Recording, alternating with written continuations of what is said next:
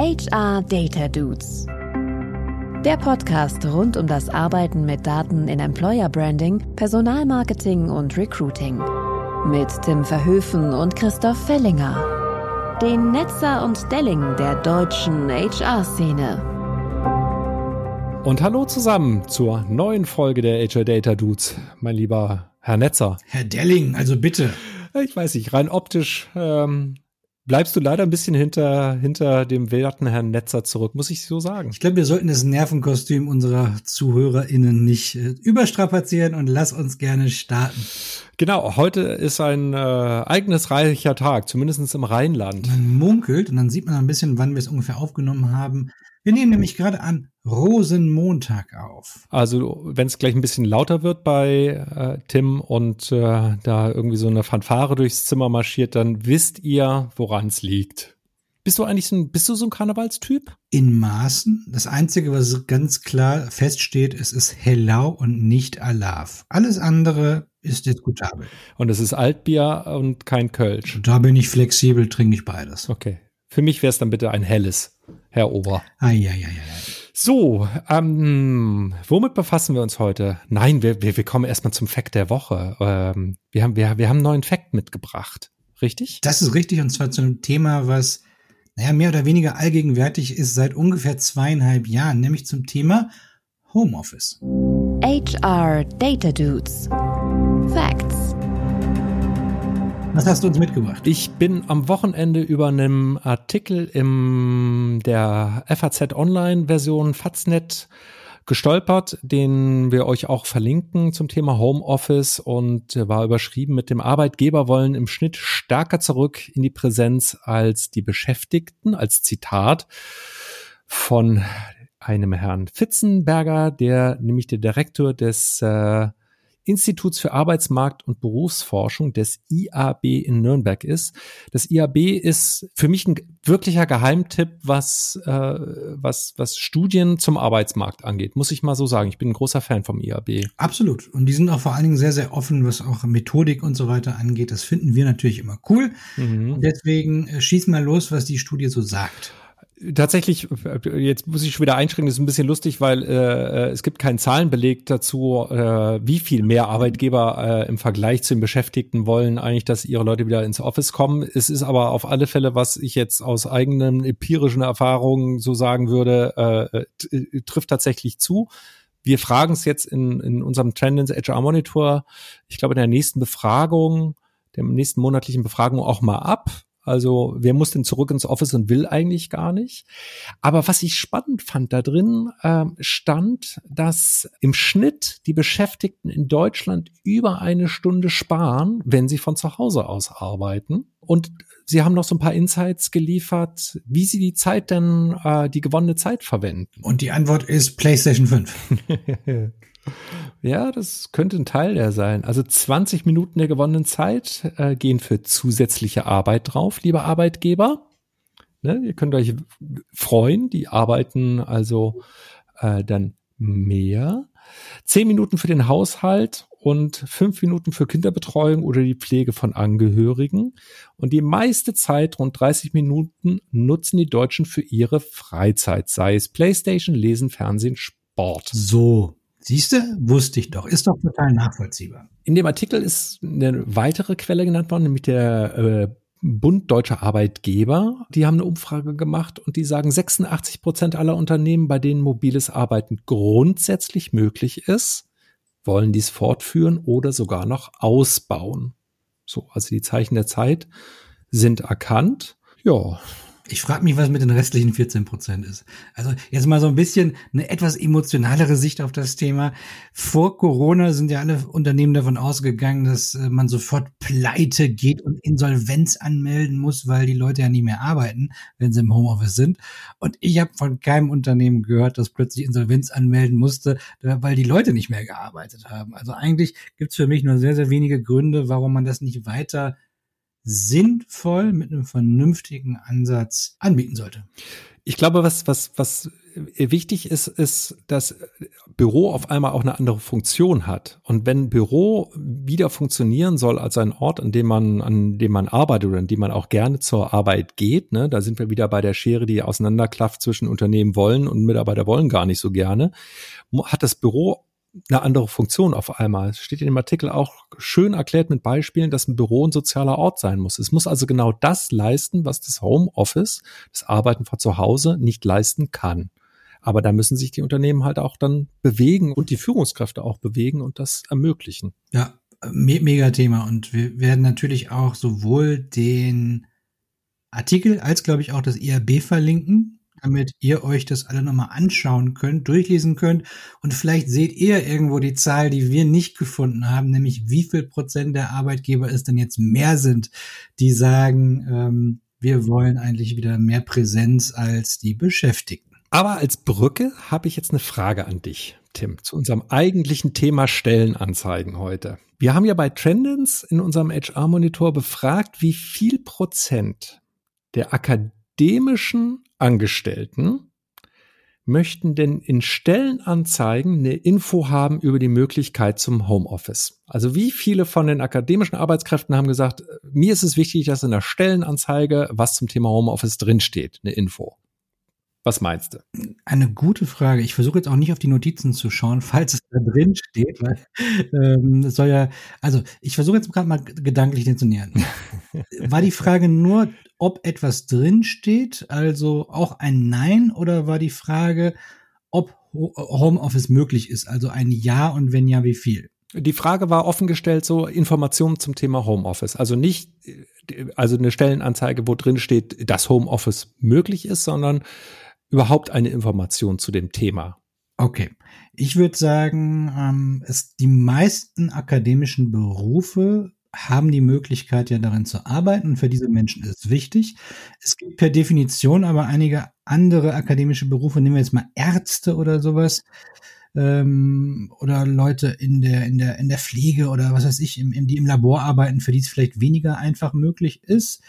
Deswegen würde ich sagen, wahrscheinlich so 70 Prozent schon definitiv die richtige Richtung. Es ist die Mehrheit, die weite Mehrheit, und es waren 82 Prozent Boah. der akademischen Arbeitskräfte, die gesagt haben, der Befragten, äh, die gesagt haben, ich möchte bitte, dass zum Thema Homeoffice sich auch eine Information in der Stellenanzeige befindet. Das ist mir wichtig. Ja, kann ich komplett nachvollziehen. Also ich weiß nicht, wie es bei dir aussieht, aber ich würde jetzt auch keinen Job mehr annehmen, bei dem ich nicht im Homeoffice arbeiten könnte. Und wenn ich einen Job finden würde, wo es nicht klar drin steht, dann würde ich immer sagen, dann suche ich mir halt einen anderen Job. Ne? Also es ist relativ einfach in den Markt wie jetzt.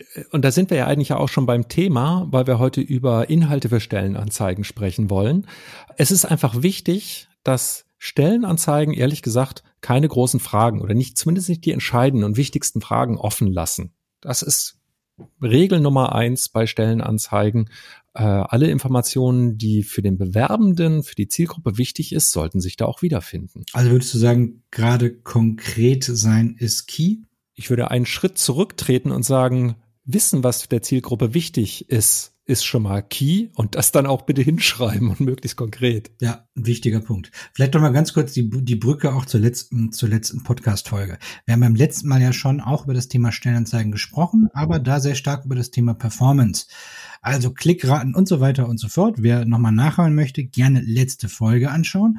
Und heute geht es sehr, sehr stark darum, wie wir Stellenanzeigen attraktiv machen, wie wir sie besser machen können. Und da ist natürlich äh, der Punkt, den du gerade auch genannt hast, extrem wichtig. Aber jetzt mal ganz im Ernst, Tim, ich meine, warum redest du denn überhaupt noch über Stellenanzeigen, abgesehen davon, dass du bei Indeed arbeitest? Ist die Stellenanzeige denn nicht eigentlich schon lange tot? bewirbt sich doch keiner mehr drauf. Absolut. Ich arbeite auch nur noch pro bono, muss ich sagen. Nein, das ist, das Thema ist ja schon seit zehn Jahren gefühlt. Bei jeder Zukunft Personal gibt es die gleiche Podiumsdiskussion mit der Frage, ist die Stellenanzeige nicht tot? Und seit zehn Jahren ist die Antwort nein.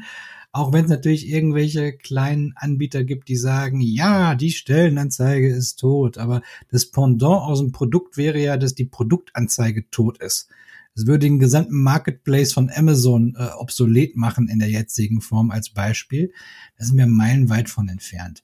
Ähm, und das Thema kommt jedes Mal wieder hoch und ich verstehe auch für Leute, die vielleicht neu in der Branche sind, dass man sich die Frage stellt. Aber am Ende des Tages sollte man eher darüber diskutieren, wie sehen Distributionen von Stellenanzeigen aus, wie sind Inhalte von Stellenanzeigen. Und ich kenne viele Stellenanzeigen, wenn ich mir anschaue, die sehen halt tot aus. Und äh, da ist vielleicht auch die Stellenanzeige Geldverschwendung. Deswegen aber zu sagen, das Medium ist nicht gut, ist Quatsch. Wobei wir vielleicht aber auch sagen können, nicht für jede Zielgruppe ist die Stellenanzeige gleich relevant, oder? Wissen wir dazu was? Kommt drauf an, wie, oder wie, wie meinst du genau mit nicht so relevant? Also was weiß ich. Ähm, nehmen wir doch mal unseren Lieblingsbereich, die IT, die Entwickler. Gucken die noch auf Stellenanzeigen? Die Antwort ist relativ einfach, ja. Das heißt ja nicht, dass man äh, immer alle gleichmäßig gut auch ähm, erreichen kann aber ab einem gewissen Kontaktpunkt will auch ein Entwickler etwas in der Hand haben, möchte wissen, ist es jetzt eine Stelle als .NET-Entwickler, ist es jetzt eine Stelle als äh, C-Sharp-Entwickler, wie ist das Arbeitsumfeld und so weiter und so fort. Und die Idee dabei ist, ist, sie möchten es ja einfach konsumieren. Und ich glaube, das ist der Punkt. Also für mich ist eine Stellenanzeige schlichtweg eine Frage der, der Hygiene. Also an einem Ort müssen doch alle Informationen zu einer Position mal zu finden sein. Und das ist die Stellenanzeige. Und deswegen ist die überhaupt nicht obsolet. Und das unterstreicht auch nochmal, alles, was da drin stehen sollte, sollte vollständig und relevant für die Zielgruppe sein. Und das ist doch das, was, egal ob du auf die Direktansprache gehst oder ob du auf die Schaltung gehst, du, du musst es ja einmal zusammengetragen haben. Ja, absolut. Deswegen, ich glaube, an diese Frage können wir schon einen Haken machen. Äh, dass das Thema ist nicht obsolet, das Thema ist nicht tot. Ähm, darum lass uns lieber darüber sprechen, wie können wir sie denn gut machen? Ich kann es auch nochmal mit unseren Daten unterstreichen. Äh, wir haben bei Trendens gefragt, äh, wie Leute auf einen Job, der sie interessiert, aufmerksam geworden sind. Und auch hier, wenn wir auf die akademischen Fachkräfte, akademischen Bewerber schauen, dann sind es 70 Prozent im Schnitt Ne? Die äh, sagen, äh, Stellenanzeige äh, ist, ist, ist das. Also sollte euch irgendjemand sagen, Stellenanzeigen braucht doch keiner mehr. Es gibt ja auch dieses berühmte Beispiel von Sappos, die haben die Stellenanzeige abgeschafft. In Klammern, sie haben sie wieder eingeführt. Lasst euch nicht ins Boxhorn jagen. Stellenanzeigen gehen nicht weg. Aber es unterstreicht nochmal, man muss sich Mühe geben, damit sie gut sind. Und wie sieht das konkret aus, das Mühe geben? Weil war stets bemüht ist jetzt ja nicht so die, die, die beste Attribution, die man machen kann. Was sind denn so deine, deine Punkte, wie du sagst, wie mache ich eine Stellenanzeige denn gut? Wir haben mal gefragt, was, was äh, Leute an Stellenanzeigen nervt. Und äh, ich habe jetzt nur mal so drei Punkte rausgefischt, die alle über 30 Prozent Nennungen hatten. Das waren zu allgemeine Aussagen, schlechter Sprachstil und unverständliche Jobtitel. Das waren Top-Nennungen. Das heißt also, das scheint überdurchschnittlich häufig einfach äh, äh, der Fall zu sein, dass Leute auf noch wie vor auf Stellenanzeigen stoßen, wo sie nicht das finden, was sie interessiert, die sie nicht verstehen. Von daher wäre das erste, was ich sagen würde, äh, wie macht man es besser, indem man verständliche Sprache benutzt, verständliche Jobtitel. Jobtitel ist auch äh, eins meiner Lieblingsthemen und das, was ich erlebt habe, ist ganz häufig entweder nicht bedacht oder vielleicht auch, weil weil es was gar nicht irgendwie ja besser gewusst worden ist, dass die interne Jobbezeichnung in den Stellentitel übernommen worden ist. Der Klassiker. Ist so. Ne? Ja, aber wieso das so so heißt die Stelle doch ja. Aber nur weil sie so heißt, heißt das ja nicht, dass das irgendjemand außerhalb dieser, dieser Mauern versteht, was dahinter sich verbirgt. Also das wäre mein erster Punkt, wäre ähm, drüber nachdenken. Versteht man hinter dem Stellentitel wirklich draußen auch genau das, was äh, in der Stelle drin ist? Wie kann man das denn testen? Ich stelle mir jetzt jemand vor, der vielleicht wirklich seit 20 Jahren im gleichen Unternehmen ist, vielleicht also ein bisschen betriebsblind ist, das können wir uns ja alle nicht davon freimachen. Wie kann der oder diejenige denn vorgehen, um zu prüfen, ob so ein Jobtitel überhaupt verständlich ist? Was würdest du sagen? Zwei Wege gibt es dazu. Einmal tatsächlich mit äh, intern mit den äh, Menschen sprechen, die auf der Funktion sind und zwar gerne auch mit denen, die noch nicht so lange in dem Bereich tätig sind und die fragen, sag mal, ähm, ist der ist der Titel eigentlich draußen bekannt? Also ne, versteht das jeder da draußen? Und Leute, die vielleicht noch nicht so lange dabei sind und dann noch nicht betriebsblind sind, wie du das eben so schön bezeichnet hast, können dann ganz gut nochmal ein Licht drauf werfen, so, ja, nee, du, das heißt auch in anderen Unternehmen anders. Also das erster Indikator in Sprechen hilft immer. Und was ich gerne immer empfehle, ist schlichtweg Google zu bemühen. Einmal nach dem Stellentitel suchen und gucken, wie viele Trefferanzeigen man da bekommt und was sich dahinter so verbirgt. Oder das gleiche auch nochmal bei Stellenbörsen tun und gucken, was man da für Stellen äh, bekommt und auch vielleicht was für, für alternative Stellen einem dann noch angeboten werden. Und dann nähert man sich dem gängigen Stellentitel. Du würdest jetzt die klassische Google-Suche nehmen oder würdest du eher Google Trends nehmen dafür? Das wäre dann die nächste Stufe. Es gibt ja so Spezialsuchen der Firma Google und Google Trends ist ja eine, ja, erklär du mal Google Trends. Google Trends ist ein Tool, das man kostenlos nutzen kann von Google, das verschiedene Suchbegriffe miteinander vergleicht, wie häufig sie gesucht werden, in gewissen Kategorien, zum Beispiel in Kategorie ähm, Ausbildung und Beruf. Und das lässt sich dann eingrenzen auch nach Ländern zum Beispiel. Das ist auch nochmal ganz hilfreich. Ne? Im einen Land heißt der Job anders als im anderen Land. Deswegen, ich grenze das dann immer gerne auch auf das Land ein, wo gesucht wird. Bei uns meistens dann halt Deutschland. Und dann äh, kann man auch mehrere Begriffe gegeneinander laufen lassen und gucken, was wird denn eher gesucht. Genau. Es ist nicht immer hundertprozentig trennscharf bei Begriffen, die nicht klar der Jobsuche entsprechen. Ähm, wenn ich jetzt Java einfach nur eingebe, dann kann das halt auch irgendwas anderes sein. Deswegen kann man so ein bisschen mit den Rubriken arbeiten. Ähm, aber es ist natürlich erstmal schon mal ein guter erster Indikator, wenn, und das ist so ein bisschen die Einschränkung dabei, wenn man konkrete Begriffe hat, die man miteinander vergleichen möchte. Wenn ich nur einen einzigen Begriff habe, hilft mir Google Trends relativ wenig, weil ich es nicht irgendwo mit vergleichen kann. Aber da sind wir ja auch vielleicht schon bei einem Tipp, nämlich tatsächlich unterschiedliche Jobtitel gegeneinander auszuprobieren und die Stelle einfach so schalten mit dem, was die besseren Ergebnisse bringt. Genau, in der Fachsprache nennt man das einen sogenannten A-B-Test.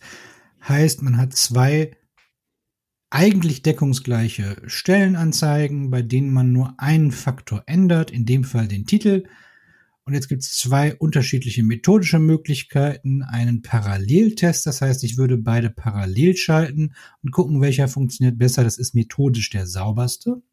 Es gibt auch die sequentielle Lösung, das heißt, ich würde erst zwei Wochen den Titel so nennen, dann zwei Wochen den Titel anders oder drei oder vier. Hat aber den Nachteil, dass die unterschiedliche Saisonalität sich ein bisschen anders auswirkt. Ja, und das schlägt vielleicht die Brücke auch zum letzten Mal. Da haben wir bestimmt auch über AB-Tests gesprochen.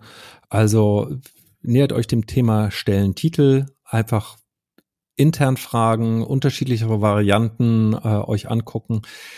Äh, ne, der Köder muss dem Fisch schmecken, nicht dem Angler. Und von daher äh, nehmt den Stellentitel, der eine höhere Wahrscheinlichkeit hat, gefunden zu werden, weil er die höhere Wahrscheinlichkeit der Bewerbungsklicks auch äh, mit sich bringt. Absolut.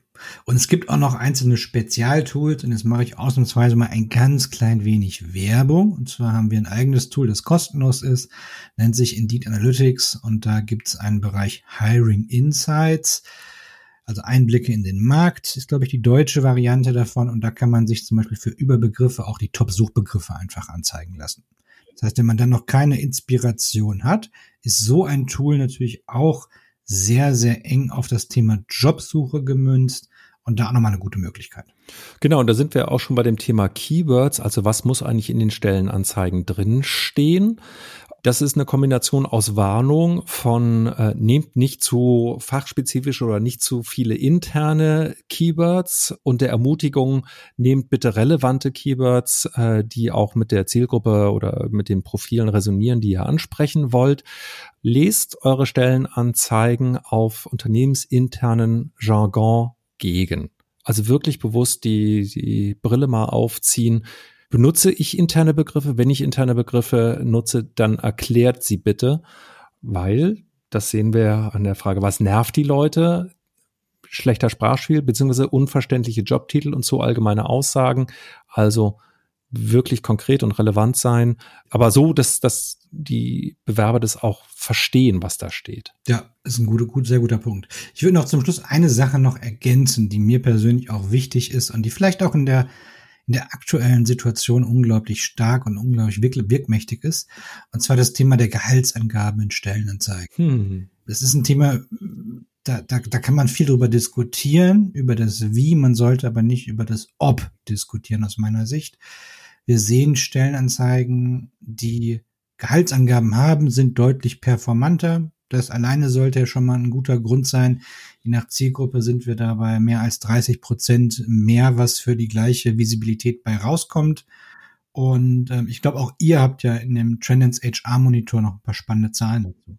Ja, wir haben tatsächlich mal die Leute gefragt, was, was wollt ihr denn in Stellenanzeigen lesen? Was ist euch wichtig? Das hatte ich eingangs schon gesagt, das Thema Homeoffice. Eine Information dazu ist nach wie vor aktuell wichtig.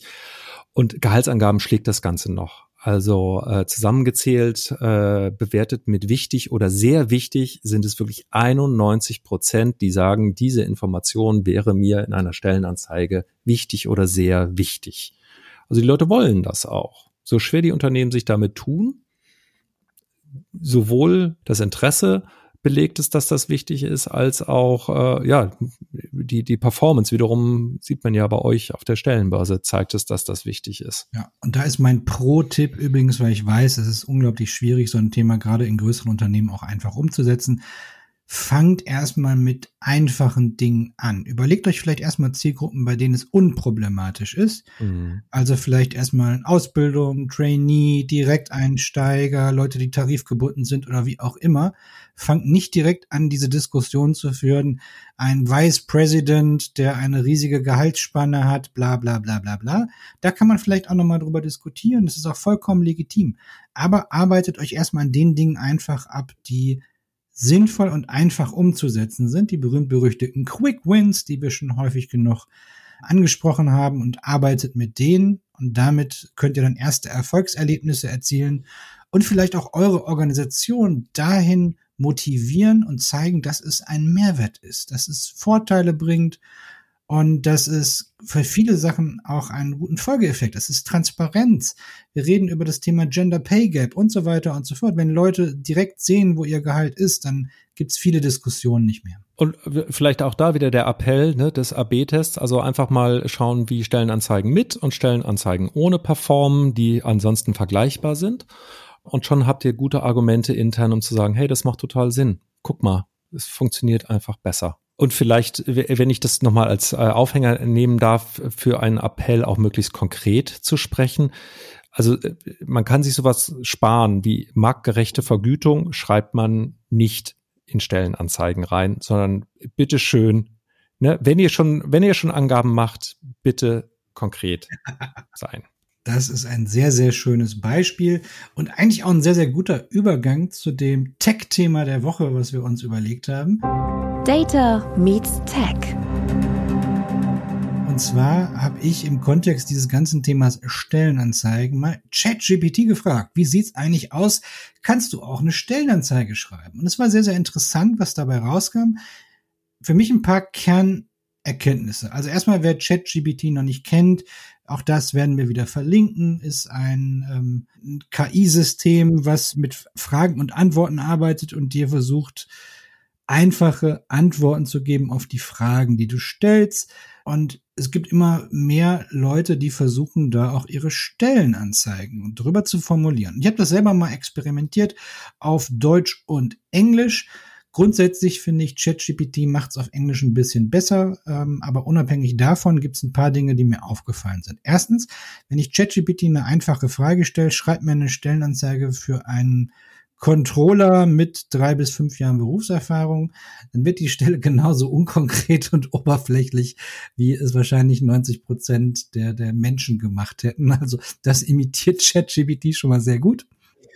Ähm, Man kann damit arbeiten, indem man gewisse Vorgaben schon formuliert. Und man kann auch ChatGPT sagen, eine gewisse Tonation zu sprechen. Man kann Beispiele schon einpflegen in so eine Anfrage. Je mehr Daten man diesem Tool gibt, desto einfacher und besser werden auch Ergebnisse. Und die besten Ergebnisse habe ich eigentlich gemacht, wenn Sie eine Stellenanzeige umformulieren sollten. Das heißt, ich gebe eine Stellenanzeige vor, sage, was mich stört und dann soll ChatGPTs versuchen umzuformulieren. Und die Ergebnisse waren dann schon deutlich besser. Wenn man zum Beispiel sagt, gewisse Dinge sind unkonkret oder bei gewissen Themen sagt man, dass die, der Sprachstil einem aus dem und dem Grund nicht gefällt, dann kann ChatGPT damit arbeiten. Man sollte sowas nie ungelesen dann veröffentlichen, aber es ist eine gute Inspiration. Wichtig ist nur, je konkreter man wiederum da auch ist, desto konkreter und besser werden die Ergebnisse. Das ist was, was ich schon mehrfach gehört habe. ChatGPT funktioniert dann am besten, wenn man ihm schon mal was als Vorlage gibt und äh, äh, man das Tool bittet, das zu verbessern. Und seien wir mal ehrlich, das ist ja durchaus auch was, was wir im Unternehmensalltag immer wieder finden. Entweder eine alte Stellenbeschreibung oder Stellenausschreibung oder eine Stellenbeschreibung kann ja vielleicht eine ganz gute Vorlage sein, wo die Maschine ein bisschen poliert und dann geht man selber nochmal drüber und dann ist man recht schnell bei einer richtig guten Stellenanzeige. Jetzt sind wir, glaube ich, auch so langsam am Ende angekommen und wollen vielleicht, wollen wir unsere, unsere Key Takeaways noch mal mit aufnehmen, lieber Christoph? Auf jeden Fall. Die Takeaways. Genau, wir kommen jetzt zu den Takeaways. Und was ist dein Takeaway Nummer eins, lieber Christoph? Checkt bitte verschiedene Varianten von Stellentiteln und nehmt die, die am besten gefunden werden. Sehr gut, dann mache ich direkt mal weiter. Mein zweiter äh, habe ich jetzt mal Listen to the Candidate genannt. Ist eine Methode aus dem Marketing, die man gerne nutzt, äh, die nichts anderes heißt, einfach mal mit der Zielgruppe zu sprechen und fragen, was genau ist euch wichtig? Was sind die Dinge, die ihr sucht? Was sind die Punkte, die ihr ähm, in Stellenanzeigen äh, anschaut? Das kann man entweder One-to-One -One machen oder entsprechende Studien sich holen. Ähm, das wäre für mich der zweite wichtige Punkt, weil es ist egal, ob einem Recruiter die Stellenanzeige gepasst oder nicht passt. Am Ende des Tages muss es dem oder der Kandidatin gefallen. Dritter Takeaway für mich ist, wenn ihr euch vom Wettbewerb ab heben wollt, dann seid möglichst konkret und spezifisch in euren Aussagen und Angeboten.